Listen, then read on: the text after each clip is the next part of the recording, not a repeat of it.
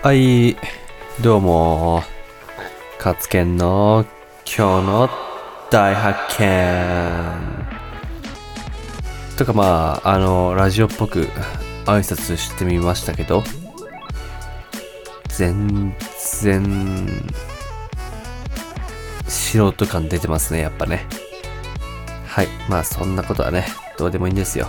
自分が楽しければそれでいい。まあ、えっ、と、今日のえー今日の大発見テーマはあの浪費癖が治らないっていうテーマで話していきたいと思います。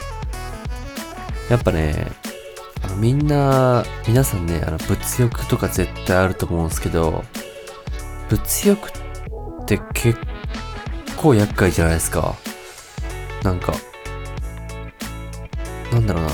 別に必要ないのにこの欲求って結構湧いてくるんですよね。で、その、俺もなんか浪費癖すごいですけど、その浪費癖についてちょっと考えてみたんですよ。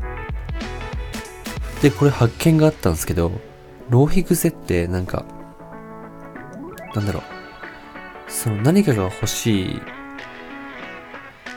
何かが欲しくて買ってるっていうよりは、なんかその、買うことが気持ちよくて買ってるんですよね、これって。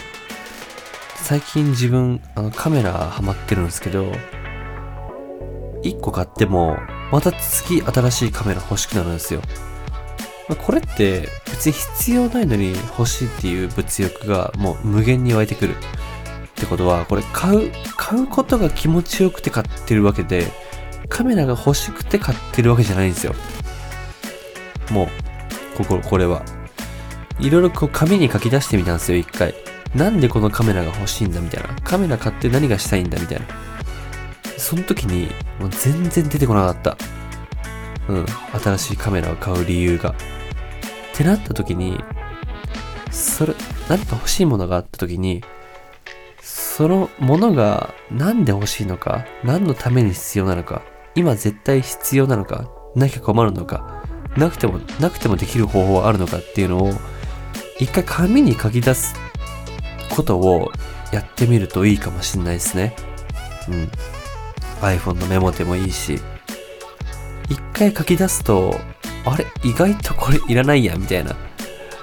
これ買うことが目的になってるな、みたいな。目的がその先にないっていうか、買う、買って何がしたいかっていうのが明確な目的がある場合はいいんですけど、もう買うしかないっていうか、もう買わざるを得ないっていう状況が一番いいかな。もう、うん。気づい、なんかもう、別にだから、本当に必要なものって、なんか別に買って届くまで別にワクワクしないんですよ。なんか、うわなんかいつ届くんだろうみたいな。もう必要すぎて、なんか、早く来いみたいな。なんかだから、ワクワクしてるのがなんか、ワクワクしてる時点で、その、それを買うことが気持ちよくなってる。